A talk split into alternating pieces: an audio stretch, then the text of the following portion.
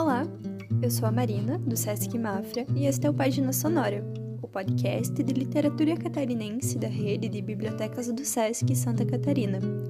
Hoje eu vou ler o conto A Marcha do Níquel, presente no livro Ópera do Tripalium, de Paulino Júnior, lançado em 2022 pela editora ARS.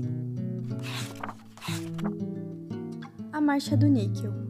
Marina fecha os olhos e ainda vê luzes chispas coloridas como faíscas de um curto-circuito. Vai para a cama e, apesar do cansaço, demora a pegar no sono. Deita com o desejo de descansar, a necessidade de se recuperar e a obrigação de não pensar em nada. Deve relaxar até que o sono se estabeleça.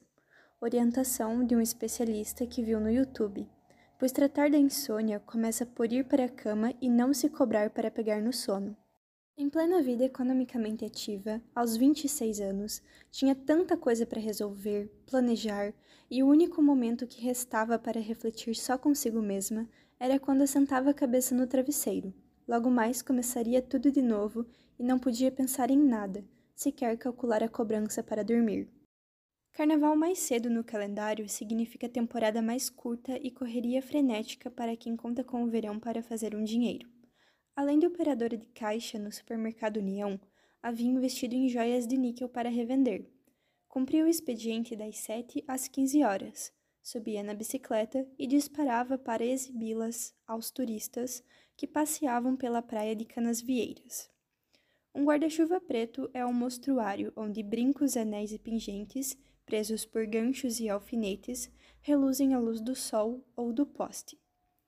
Embora a sonolência e a exaustão piorassem com o calor que lhe baixa a pressão, gosta da atividade e informa cordialmente sempre que alguém se aproxima. Joias feitas com o metal das moedas. Incursões pelo trabalho informal durante o verão já eram uma constante.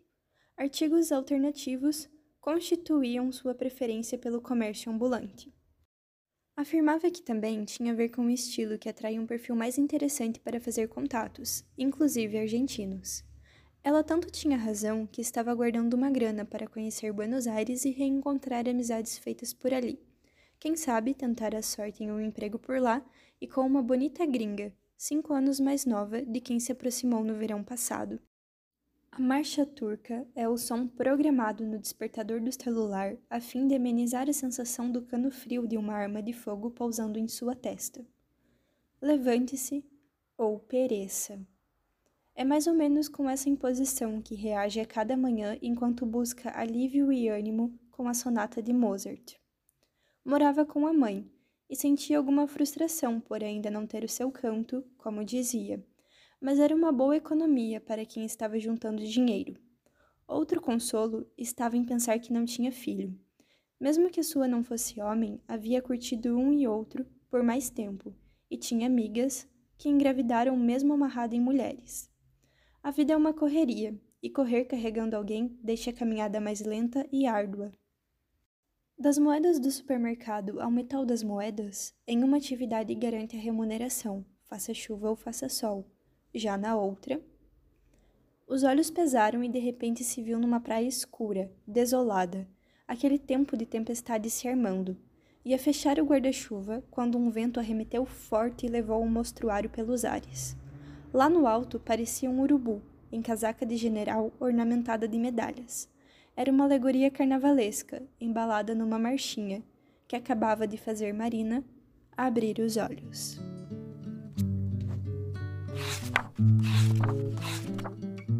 Paulino Júnior é natural de Presidente Prudente, São Paulo, e vive em Florianópolis desde 2005. Graduado em Letras e mestre em Teoria Literária. Já viveu de literatura, lecionando em instituições de ensino, até que resolveu viver pela literatura. Todo Maldito Santo Dia é o seu livro de estreia e foi premiado pela Academia Catarinense de Letras como o melhor livro de contos publicado em Santa Catarina em 2014. Em 2018, lançou A Felicidade dos Gafanhotos e Outras Crônicas, um compilado dos seus textos publicados semanalmente na coluna Labuta do Paulino, mantida de 2014 a 2016 no jornal Notícias do Dia, e recentemente lançou a coletânea de contos Ópera do Tripalho, pelo selo editorial ARS. É conhecido pelo estilo ácido e irônico, que não abre mão do insólito e grotesco para criar textos francamente verossímeis.